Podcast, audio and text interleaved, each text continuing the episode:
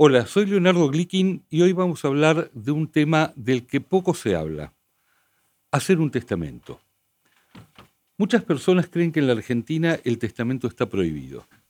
No es así, el testamento es un instrumento legalmente válido siempre y cuando se sujete a los límites establecidos en la ley. Así, quien tiene hijos puede disponer libremente de la tercera parte de su patrimonio. Quien no tiene hijos, pero tiene alguno de sus padres vivos, puede disponer libremente de la mitad de su patrimonio, igual que quien, no teniendo hijos ni padres vivos, está legalmente casado. Una cosa muy importante a tomar en cuenta es que el conviviente o la conviviente no tienen un derecho hereditario por ley. Es decir, que si alguien quiere favorecer a la persona con la que convive, tiene que pensar en hacer un testamento o en hacer una donación o algún instrumento un poco más complejo como un fideicomiso, pero no puede confiarse en que por ley esa persona vaya a ser protegida.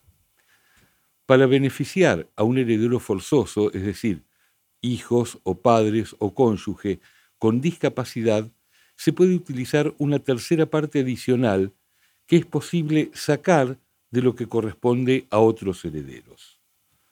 ¿Por quiénes deberían testar? En primer lugar, tendrían que testar siempre las personas que no tienen herederos forzosos, porque si no dejan un testamento, serán heredados por todos sus hermanos o sus sobrinos cuando los hermanos hayan muerto. Muchas veces esto no es una solución satisfactoria, sea porque hay un vínculo más fuerte con algunos parientes que con otros, o porque hay terceros que no forman parte de la línea sucesoria a quienes se desea favorecer o proteger. Las personas que tienen un patrimonio lo suficientemente importante como para que no sea necesario que todos los bienes pasen a los herederos forzosos, también deberían pensar en un testamento. Por ejemplo, bueno, en otro contexto, Bill Gates anunció hace mucho tiempo que él iba a dejar a cada uno de sus hijos solamente, digo solamente en relación a su patrimonio, 5 millones de dólares, porque dice que una cantidad mayor en realidad no aumenta la felicidad de las personas y no los ayuda a encarar mejores proyectos.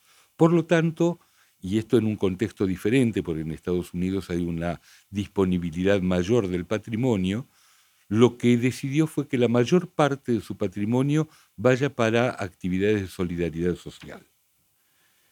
Quienes tienen la necesidad de proteger a alguien, por ejemplo a un conviviente, tienen que hacer un testamento, y también quienes teniendo herederos forzosos desean realizar alguna diferenciación entre ellos.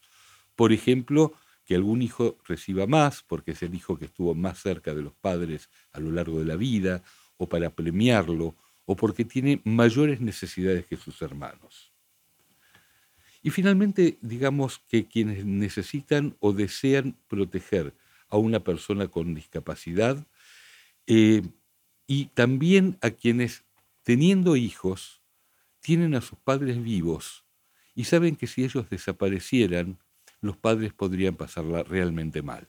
Por lo tanto, a veces hay que hacer eh, de alguna manera una medida de protección para que esos padres que quizás dependen de los hijos puedan seguir viviendo de la mejor manera.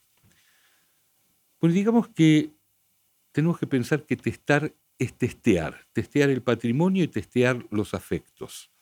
Saber si todos los hijos van a poder llevarse bien entre sí o si tenemos que tomar alguna medida para que no tengan que juntarse para decidir cuestiones respecto del patrimonio. Pensar en la realidad para cuando uno no esté es un ejercicio muy importante que ayuda no a morir antes, sino a vivir mejor. Soy Leonardo Glickin y los espero el sábado en Radio Perfil en Empresa y Familia Modelo para Armar.